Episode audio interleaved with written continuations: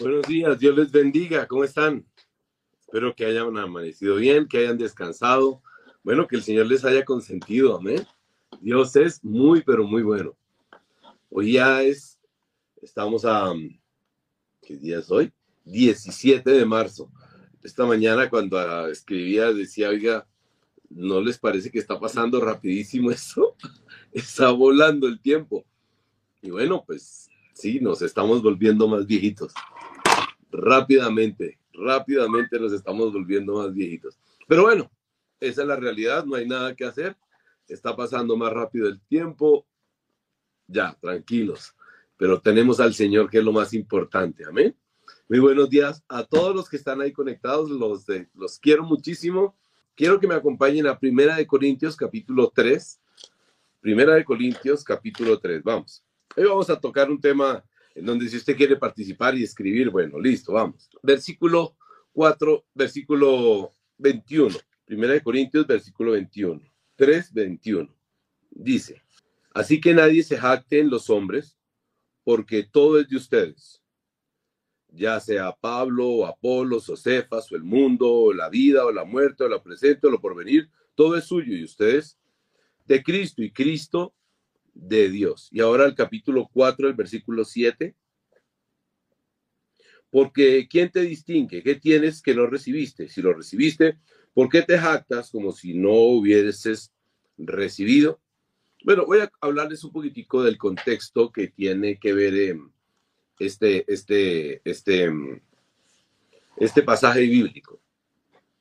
Bueno, en la iglesia en Corinto, Pablo, Pablo había fundado la iglesia en Corinto, amén. Y la iglesia en Corinto eh, tenía, eh, pues había crecido y había sido instruida y enseñada por Pablo, pero eh, la iglesia en Corinto tenía un líder, unos líderes, y entre los líderes que tenía la iglesia en Corinto, uno se llamaba Apolos. Y Apolos, pues, fue un, maestro muy bueno en la iglesia de Corinto. O sea, Pablo fundó la iglesia, Apolos empezó a, formar la iglesia. Ah, bueno. Pero todos tenían, eh, todos en algún momento estaban contentos con la relación con Pablo, con la relación con Apolos, y pero de pronto todo cambia y se vuelve una lucha de poder. Em, los que eran amigos de Pablo y lo que, los que eran amigos de Apolos. O sea, se armó un problema entre los dos, se armó un problema entre ellos, se armó un problema entre ellos y empezaron a pelear eh, quiénes eran de Pablo y quiénes eran de Apolos. Y esos dos bandos empezaron a destruir la iglesia. Empezaron a hacerle mucho daño a la iglesia de Corintios. Porque de Corinto, porque estaban los discípulos de Pablo y estaban los discípulos de Apolo, de Apolos. Así es que se formó una pelea entre ellos. ¿Por qué? Porque ellos decían, mi relación especial es con Pablo y los otros mi relación especial es con Apolos. O sea, el líder más importante eh, era Apolos o Pablo y el otro, el líder más importante es Apolos. Pues esto mostró algo que había en el corazón de ellos y era la arrogancia, esa división porque unos se creían más importantes que los otros, porque los otros somos de Apolos y los otros somos de Pablo. Entonces salió la arrogancia humana, ¿no? Nosotros somos más importantes. Y la, y la arrogancia eh, nos, les, los hacía llevarse a que no podían llevarse bien. O sea, mm, pues no, pues no, porque somos arrogantes, somos altivos. Y esa arrogancia y esa altivez hacía que no podían vivir en armonía. Ellos no podían vivir tranquilos. ¿Por qué? Porque, porque como eran de bandos diferentes, así. Ahora, en el capítulo 4, en el versículo 7, el apóstol Pablo dice lo siguiente. En otras palabras, les dice, venga, que no se orgullezcan ni se jacten. Dice, pero ¿por qué te jactas? ¿Por qué en esta versión es que no, no, no me cuadraba esta versión porque es una traducción viviente? Dice, ¿por qué te distingues? No, sino dice, ¿por qué te jactas? O sea, ¿por qué te haces sentir más importante el hecho de que sigas al uno al otro. Dice, ¿por qué te distingue de los demás? O sea, o sea, el apóstol Pablo dice, ¿por qué te enorgulleces? ¿Por qué, por qué, o sea, ¿por qué te crees eso? Y en el versículo 6, dice del capítulo 4 de Primera de Corintios, dice, hermanos, todo esto lo ha aplicado, lo he aplicado a Apolos y a mí mismo para beneficio de ustedes, con el fin de que aprendan de nosotros aquello que no ir más allá de lo que está escrito. Así ninguno de ustedes podrá engreírse de haber favorecido al uno o perjudicado al otro. Entonces él dice, venga, ustedes por qué, ustedes por qué se sienten eh, mejores. Pablo está diciendo, ni la arrogancia ni la jactancia son buenas. Ni creerse más que otros es bueno. O sea, no cometas ese error, no te creas más que otro. Y, por seguir a, a Apolos o por seguir a Pablo, no te vayas a creer superior a nadie, ¿ok? Porque eso no es, eso no es bueno. Entonces él le está diciendo, no, no, no, eso no es bueno. Ahora, eh, si nosotros miramos, uno de los errores y de los pecados actuales fuertemente es la arrogancia, la altivez.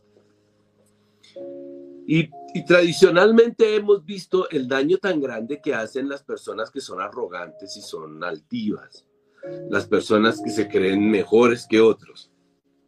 Creo que un ejemplo claro eh, en su personalidad, y yo no, yo no quisiera juzgar porque a mí no me gusta meterme em, en la política y nada de esas cosas, es un poquito la arrogancia de Putin. Uno lo ve y es arrogante, es altivo. Y puede estar equivocándose, pero pero la arrogancia y la altivez no le permite a uno cambiar. O bueno, no pensemos en él, piensa en personas que son cercanas a ti, o, o, bueno, o lejanas, no importa.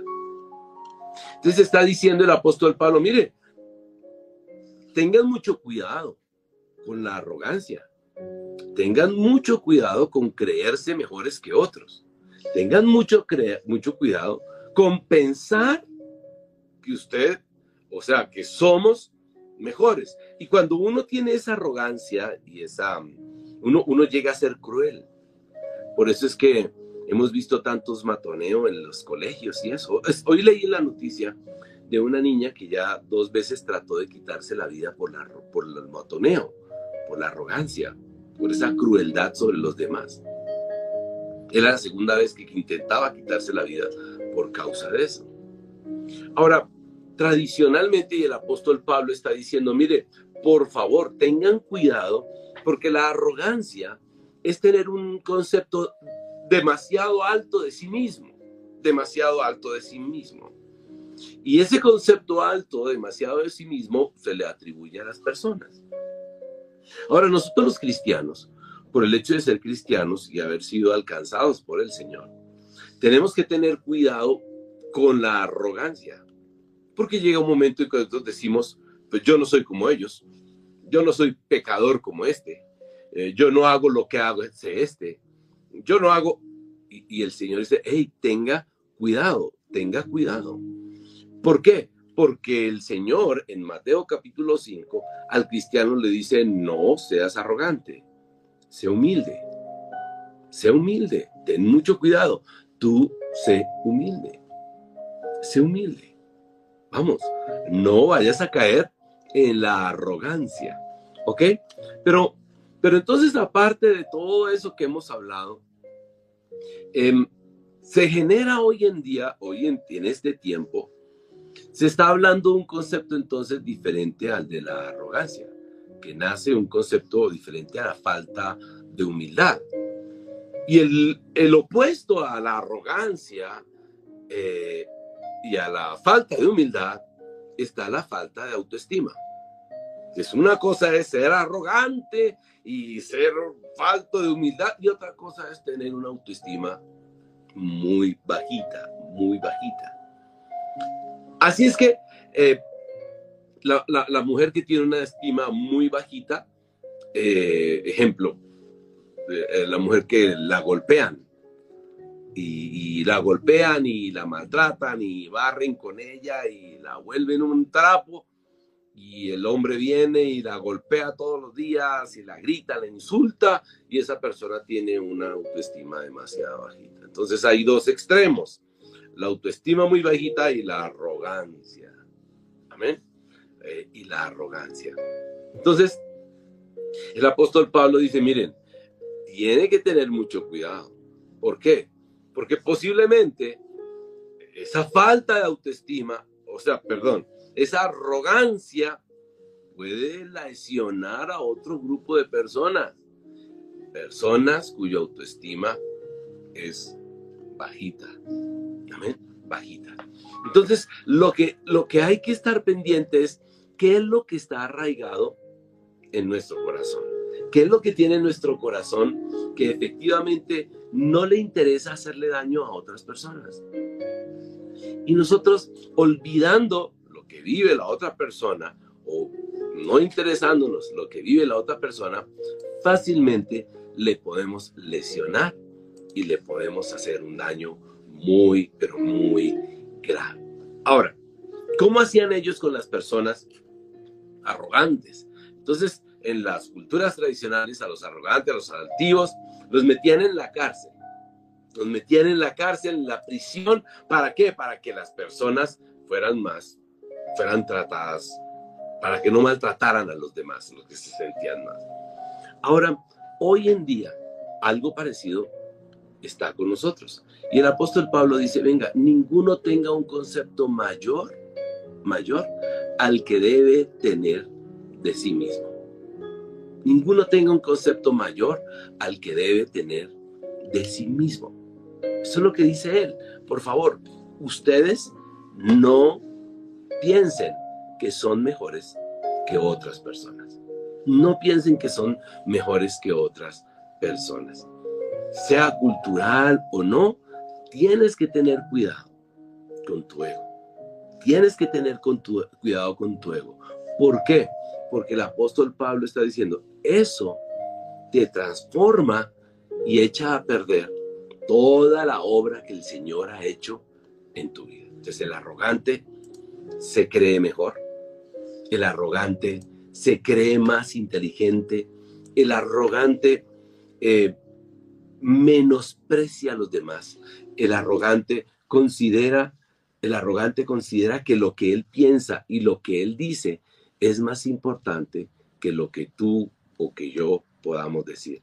Y menosprecia o no tiene en alta estima lo que tú y yo digamos. Para el arrogante es, eh, es, es normal, es normal maltratar a las personas y herir a las personas.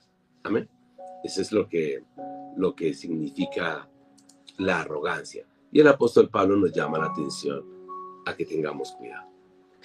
Así es que algo que hay que tener en cuenta es que el ego humano, el ego humano puede ser eh, el instrumento que Dios, que, perdón, que Dios utilice para bendición o el instrumento que Satanás utilice para maldición.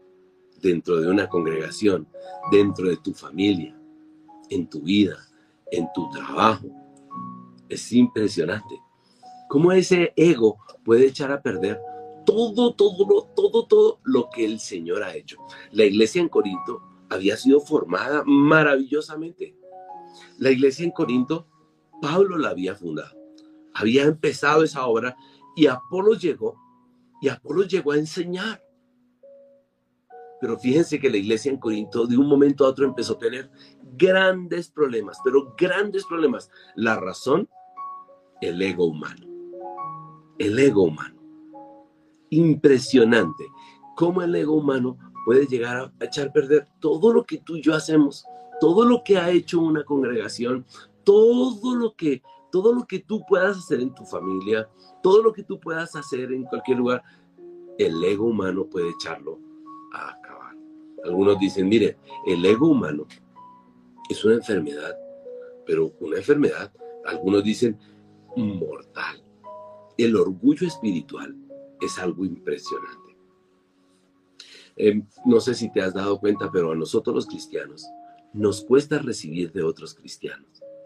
Nos cuesta recibir de, de otros cristianos, de otras iglesias, porque hemos visto el orgullo en donde mi iglesia es mejor. Mi iglesia es mejor, imagínate, mi congregación es mejor. Y pensamos que como la llevamos nosotros es mejor que como la llevan nosotros.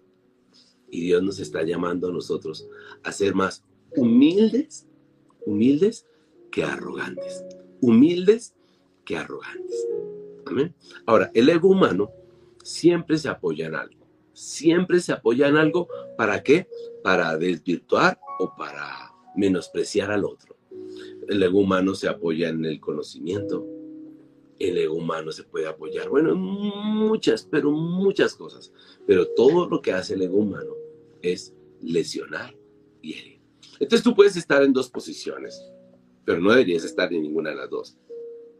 ¿Eres arrogante o yo puedo ser arrogante?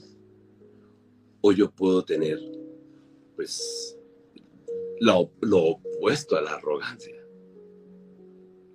Amén. Por eso el apóstol Pablo dice, ninguno tenga una opinión mayor a la que tiene que tener de sí mismo. De sí mismo. Entonces hoy vemos niños completamente eh, tristes, heridos. Eh, bueno, o vemos niños completamente altivos y arrogantes. O sea, ¿en cuál nivel estamos tú y yo? ¿En cuál nivel estamos tú y yo? Ahora, ¿por qué digo esto? Porque nosotros estamos creciendo espiritualmente. Pero el crecimiento espiritualmente no se debe ver en la arrogancia, sino el crecimiento espiritual se debe ver en la humildad. Es más grande espiritualmente quien es humilde. Es impresionante, ¿no? Es más grande y es más sabio el humilde que el arrogante. Según la escritura, es más sabio el humilde que el arrogante. Así es que, ahora, piensa en una persona arrogante cuando su ego está lesionado, está herido, eh, comete muchos errores. Lesiona a muchas personas, le hace mucho daño a las personas. Cuando tú tienes un ego o una arrogancia muy alta, te hacen algo y eres capaz de lesionar y eres capaz de herir. Pero cuando eres una persona humilde, pasas la frente y perdonas. ¿Te das cuenta? Como una iglesia, como una familia, como, como una, un grupo de personas puede ser afectada de manera buena o mala. Es por eso que el Señor llama la atención más a la humildad que a la arrogancia. Dice al Señor, dice el Señor, el arrogante, el Señor mira de lejos al arrogante y mira de cerca al humilde. Mira las palabras de un arrogante cuando es herido. ¿Has, ¿Has, escuchado las palabras de un arrogante cuando es herido? Ahora piensa en la iglesia de Corinto.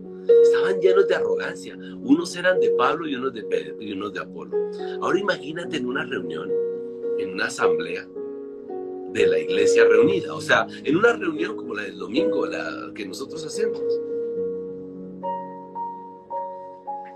Es horrible, es horrible.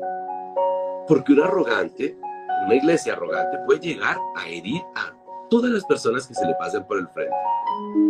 Puede hacerle mucho daño a sus hermanos. Puede, puede acabar, acabar, acabar absolutamente con todo con todo. Amén. Giovanni está diciendo, solo sentimos plenos en nuestro Padre amado, nos permite vivir en humildad, atrás queda el deseo y la competencia. Claro. Así es que el gran problema que Pablo vio, el gran problema que Pablo vio en Corinto, ¿cuál fue? La arrogancia, la altivez. Porque todos creían y tenían una idea mayor a la que debían tener, mucho más alta a la que debían tener. Ahora bien, eh, piensen lo siguiente. Cuando usted come mucho, eh, llega un momento en que ya duele el estómago, porque se llenó, se llenó demasiado, demasiado el estómago. y, empieza a generar, a dar dolor, a, a, dar dolor. Y pues, estalla. Es lo mismo el del ego, es lo mismo el altivo.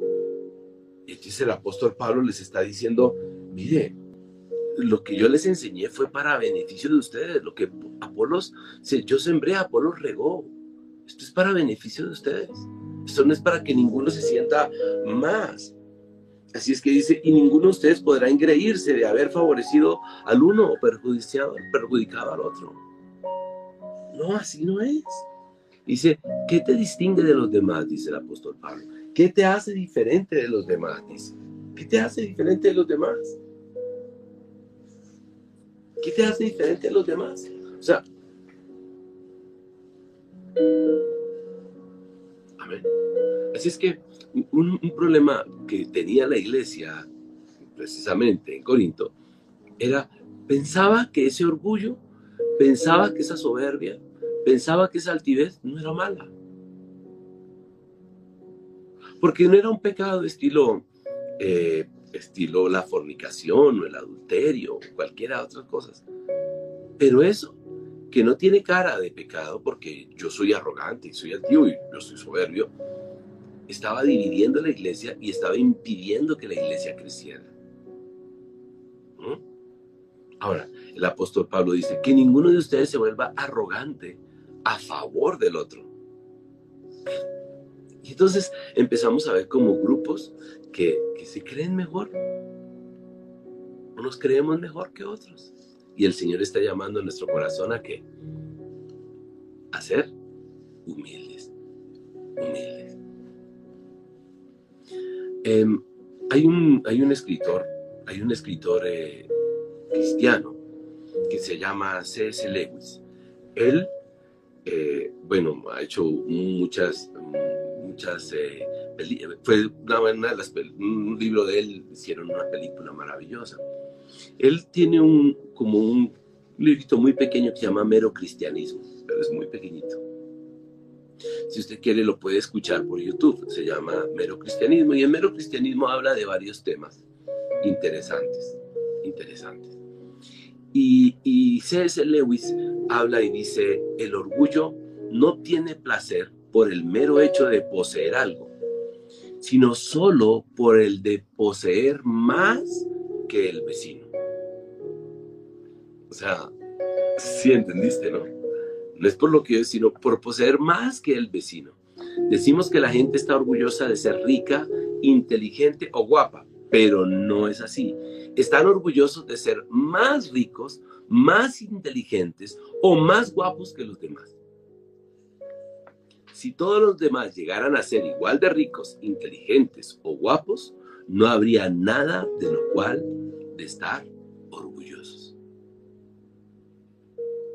O sea, Dicho de otro modo, es que somos orgullosos porque pensamos que tenemos más éxito que los demás.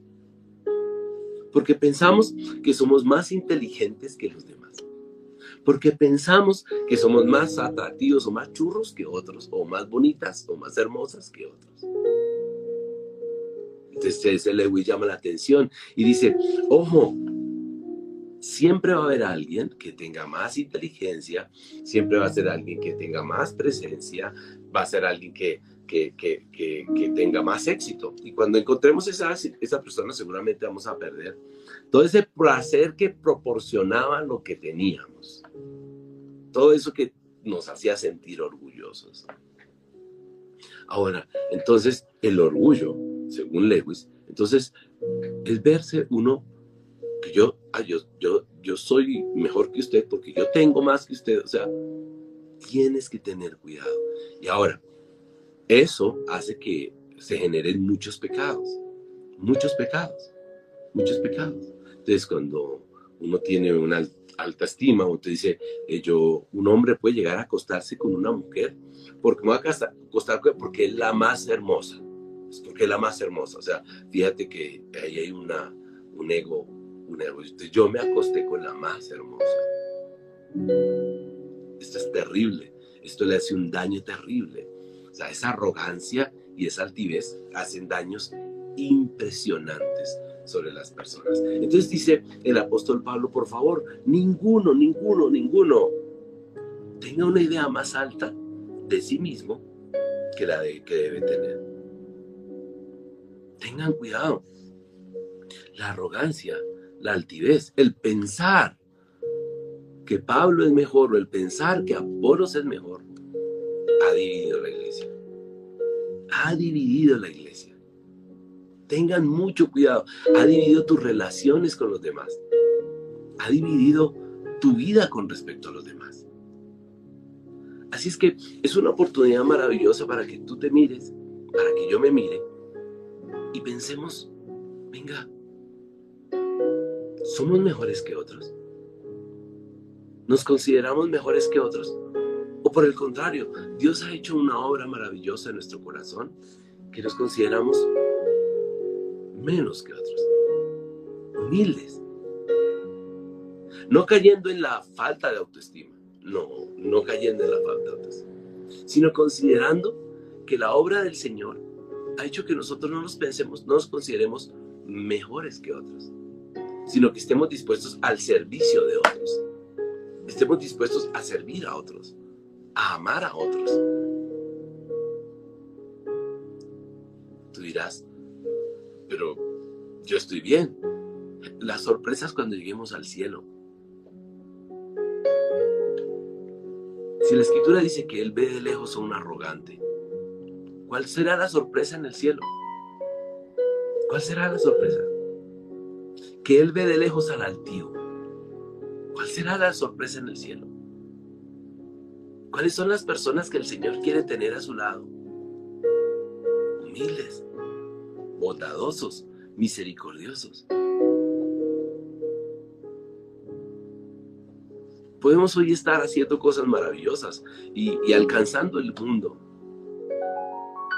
Pero ¿quiénes serán los que el Señor quiere a su lado? Ahí lo describe, los de corazón manso. Y tú y yo pensando que ya, ya ganamos el cielo. Pero gana el cielo el humilde. Gana el cielo el que está dispuesto a llevar una milla. Algo, una milla le piden llevar una carga, una milla, está dispuesto a llevarla dos millas. ¿Gana el cielo? Pues no lo gana. El Señor, bueno, sí, trabaja para su salvación. Que perdona 70 veces 7. Entonces el apóstol Pablo le dice, hey, Tengan mucho cuidado. Tengan mucho cuidado. Ah, tengan mucho cuidado. Porque no les escribo esto para avergonzarlos, sino para amonestarlos como hijos amados. Mi hermano, es el tiempo que tú y yo nos revisemos y miremos si nosotros realmente somos esa persona que el apóstol Pablo describe, o que el Señor describe. Así es que te invito a que cierres tus ojos en esta mañana y por un momento piensa ya no en el problema que estás viviendo, porque posiblemente tú y yo seamos los que los que motivamos ese problema con nuestra soberbia, con nuestra altivez, con nuestra prepotencia. en las relaciones con tu esposa, con tu esposo, con tus hijos, con tus padres, con tus hermanos. Piensa en la relación con tus hermanos en Cristo.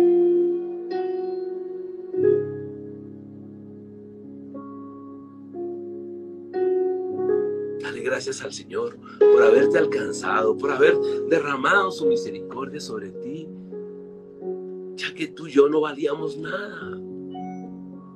Sumidos en nuestros pecados estábamos, pero Él en su misericordia nos alcanzó.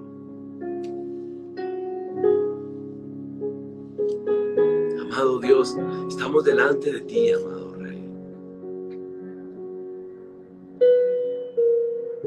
Hoy venimos para darte las gracias por habernos alcanzado, por habernos mirado con misericordia y con compasión.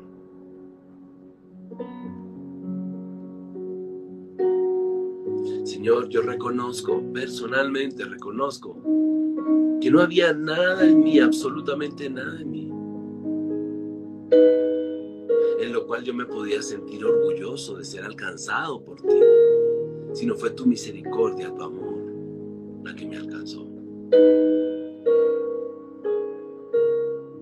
Por eso en esta mañana mis hermanos y yo venimos delante de ti, Padre Santo, a pedirte, muéstranos si en alguno de nosotros hay un concepto mayor al que deberíamos tener.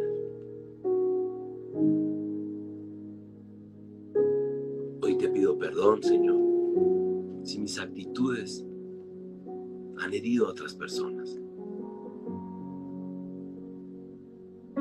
Hoy te pido perdón, Señor, si mis palabras, mis hechos han mostrado en mí, Señor, altivez, soberbia, arrogancia. Hoy te pido perdón, Señor, si en alguna persona, por alguna razón, ha recibido de parte de nosotros o ha sido herido de parte de nosotros, Señor.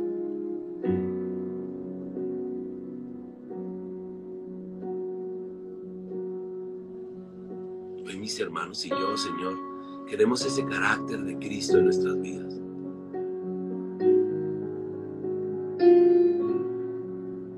Ese carácter de Cristo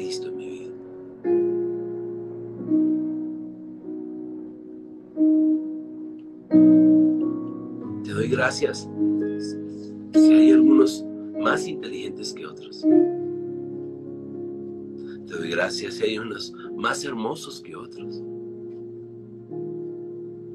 Pero te pido que ni la inteligencia, ni la belleza, ni ninguna otra cualidad permita en nuestra vida la arrogancia y la altivez.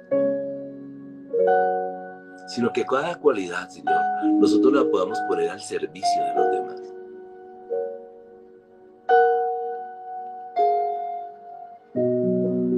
Humildemente, todo lo que nos has dado, nosotros lo podamos poner al servicio de los demás.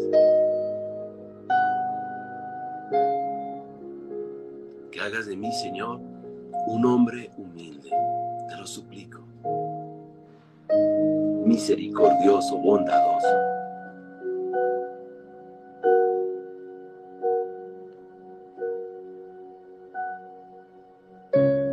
Que hagas de mis hermanos hombres y mujeres misericordiosos, bondadosos, humildes.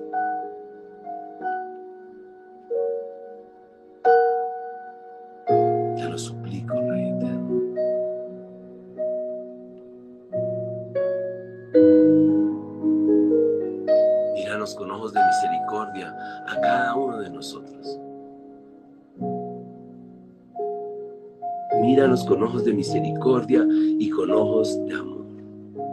Amado Dios, gracias. Mil y mil gracias. Amado Dios.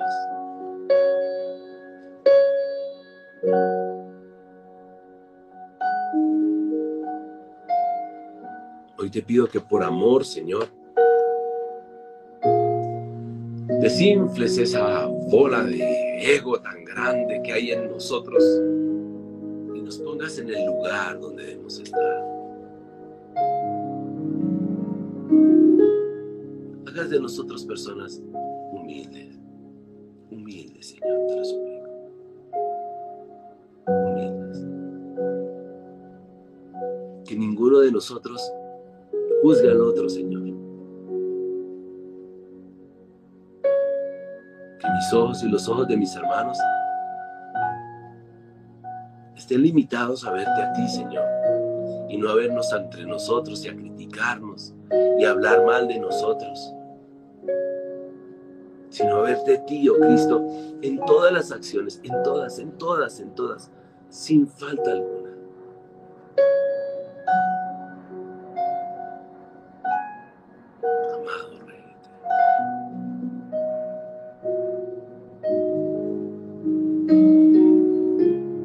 Ayúdanos, amado Rey.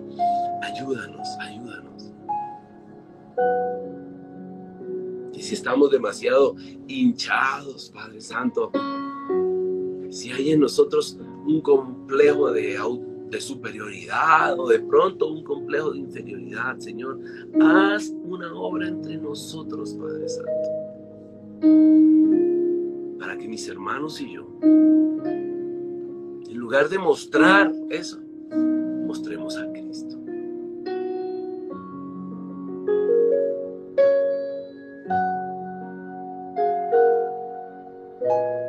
deseo de mi corazón es mostrar a Cristo. La vida de Cristo. Oro por los hogares, Señor. Que ningún hogar esté dividido. Ningún hogar de nosotros esté dividido. Permita, Señor, que la soberbia entre en nuestra casa. No permitas que la soberbia entre en nuestra casa la altivez entre en nuestros hogares, Señor. No lo permitas, no lo permitas. Haz de nuestros hogares hogares humildes, misericordiosos.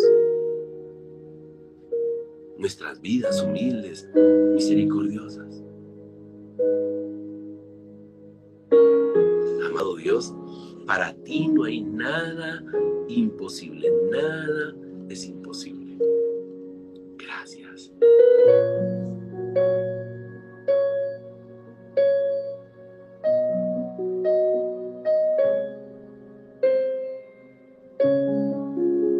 Oro por aquella persona, Señor, que tiene una autoestima muy, pero muy baja de sí misma.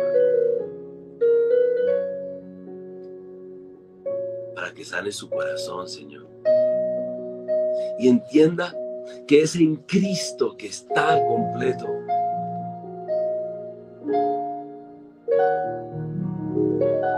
Que es en Cristo.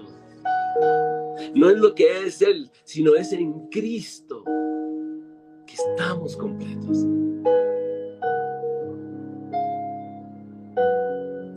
Todo nuestro valor está es en Cristo, en su obra maravillosa.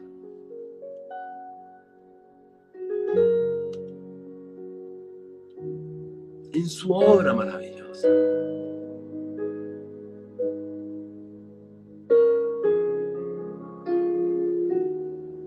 Amado Dios, permítenos verte todo el tiempo, permítenos admirarte.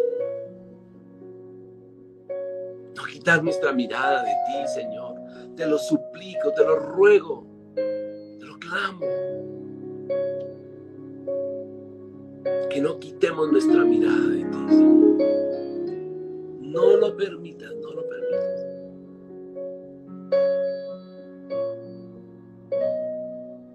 Que palabra y fuego te mire, te mire, te mire. Atención esté sobre nosotros, su atención esté sobre nosotros.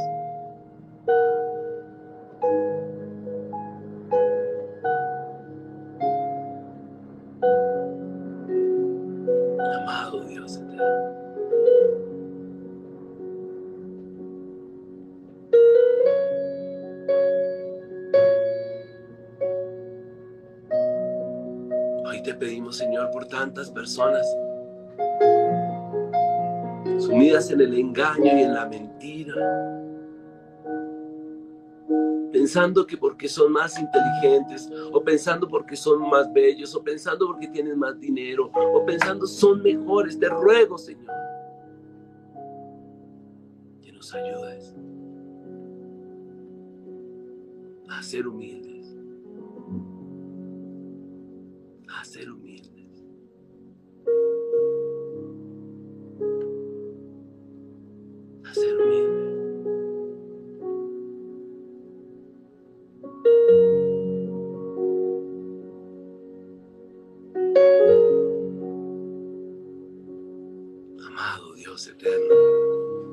ti, Señor, no hay nada imposible. Nada es imposible. Nada es imposible. Amado Dios.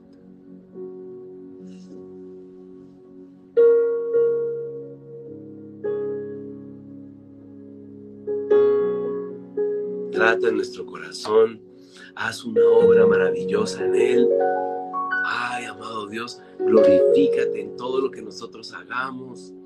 Amado Dios, gracias, mil y mil gracias, mil y mil gracias. Te lo suplicamos, Padre Santo. Te lo rogamos. Trata en mi corazón, trata en el corazón de mis hermanos. Muévete, haz una obra maravillosa en mi vida. Te lo suplico, Señor, y en la vida de mis hermanos.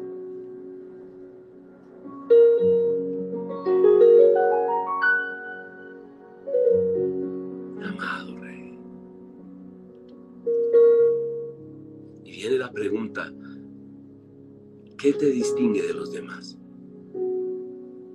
¿Qué te hace superior a los demás? Dice el apóstol Pablo. ¿Qué te hace pensar que eres superior a los demás?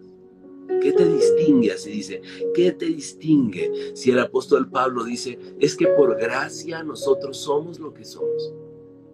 Es por gracia que nosotros somos lo que somos. Primera de Corintios capítulo 15, versículo 10 dice, es que por gracia somos lo que somos. Entonces dice, entonces ¿por qué, qué te distingue de los demás? Si por gracia eres lo que eres. Así es que no es porque tú lo seas o lo hayas adquirido, sino es por pura gracia eres lo que eres. ¿Qué te hace diferente a los demás?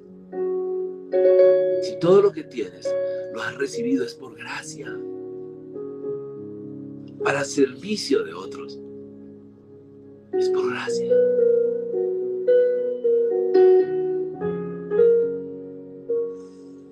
Amado Dios, gracias. Gracias, gracias. ¿Acaso eso que recibiste te otorga cierta superioridad? Si recuerdas, lo que recibiste, lo recibiste fue por gracia. El conocimiento que tienes, lo has recibido por gracia.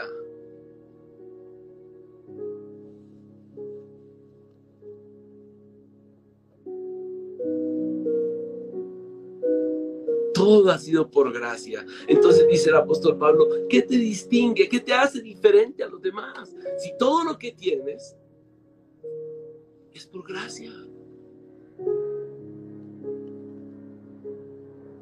El conocimiento que tienes, la belleza que tienes, los bienes que tienes, todo ha sido por gracia.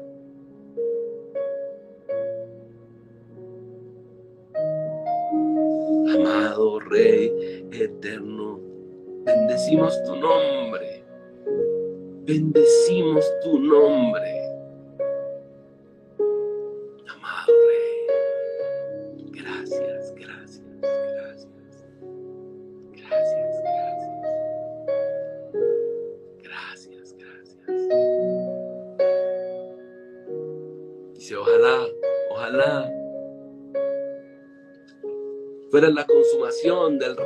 Los cielos, dice el apóstol Pablo.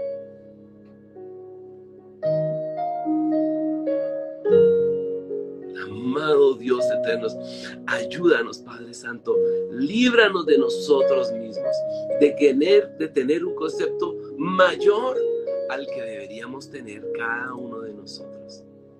Te lo suplico, Rey, ayúdanos, te lo rogamos. Gracias, gracias.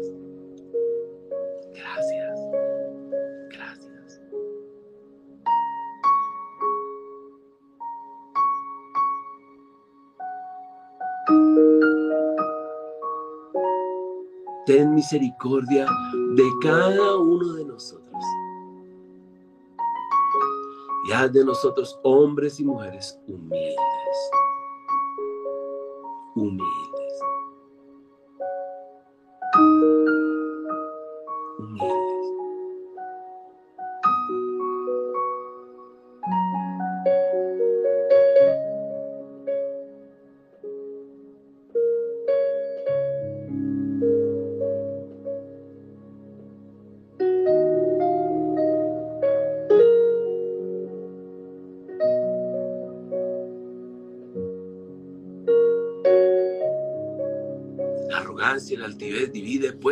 Familias, congregaciones.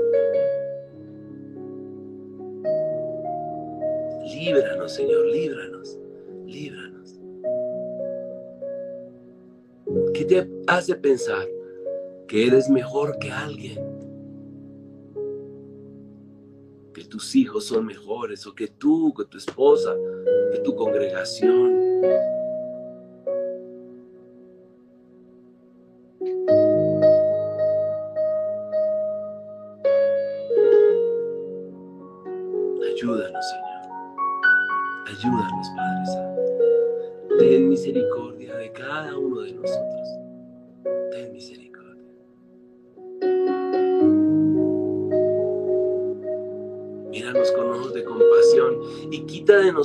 Todo eso tan feo que cada uno de nosotros tenemos. Te lo suplicamos, te lo rogamos.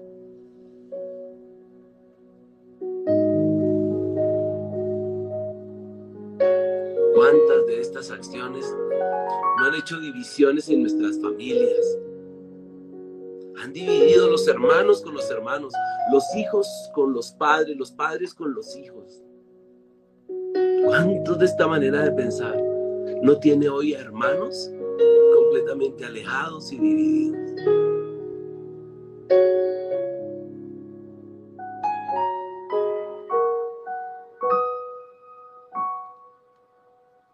Ten misericordia, Señor. Ten misericordia de nosotros. Ten misericordia, ten misericordia. Te lo suplicamos, te lo rogamos. Eres un Dios bueno y eres un Dios misericordioso. Gracias, Señor. Gracias, gracias. Hoy bendecimos tu nombre, exaltamos tu santo nombre. Oramos por los que están enfermos, por los que están pasando por momentos de dificultad. Sánales, Señor, sánales. Y trae paz a sus corazones. Eres el Señor y para ti no hay nada imposible. Mil y mil gracias. En el nombre de Jesús. Amén y amén. Amados, Dios les bendiga. Dios los bendiga. Y recuerden, el apóstol Pablo decía, ¿qué les distingue? ¿Qué te distingue de los demás? ¿Qué te distingue de los demás? Si tú y yo todo lo hemos recibido por gracia.